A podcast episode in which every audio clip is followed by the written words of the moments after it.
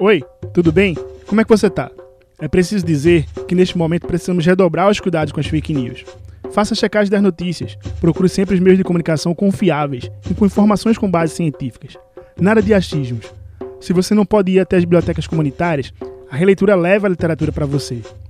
Neste episódio, quem enviou o áudio para a gente foi Carminha, que é mediadora de leitura e pedagoga, com atuação na educação popular. Como escritora, ela escreveu e publicou o livro de literatura infantil A Menina Iris, com edição independente.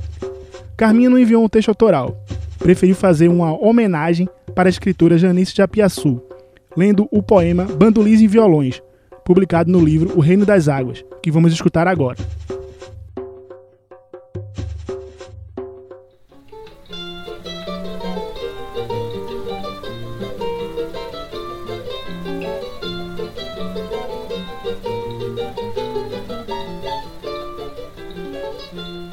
Bandolins e violões. Janice Japiaçu. Que exata corda é essa que acorda assim meus fantasmas, que faz dançar velhas sombras, desatando minhas amarras? Que exata corda é essa, apacentada no escuro, ordenada no silêncio, que assim pronuncia o mundo? Que exata corda é essa, que me acorda o pranto inteiro, e também minha alegria, e também meu desespero? Que exata corda é essa que mãos ousarão tocá-la? De que deuses se avizinham, que sóis a vibram tão clara?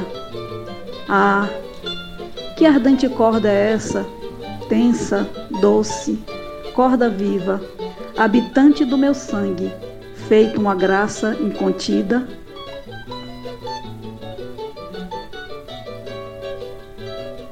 Este poema, Bandolins e Violões, é da poeta Janice Japiaçu, minha amiga irmã, que partiu o ano passado.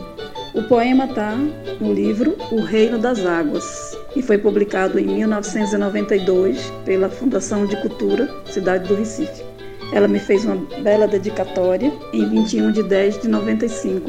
Lá onde ela está vivendo agora, no Reino das águas encantadas, que ela possa receber essa homenagem e a minha saudade através dessas cordas de bandolins e violões que ela tanto amava.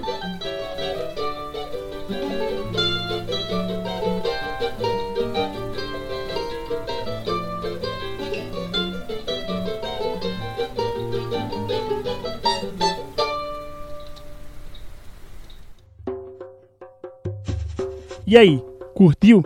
Não esquece de compartilhar, viu? Agradecemos bastante a mobilização das pessoas que enviaram textos literários.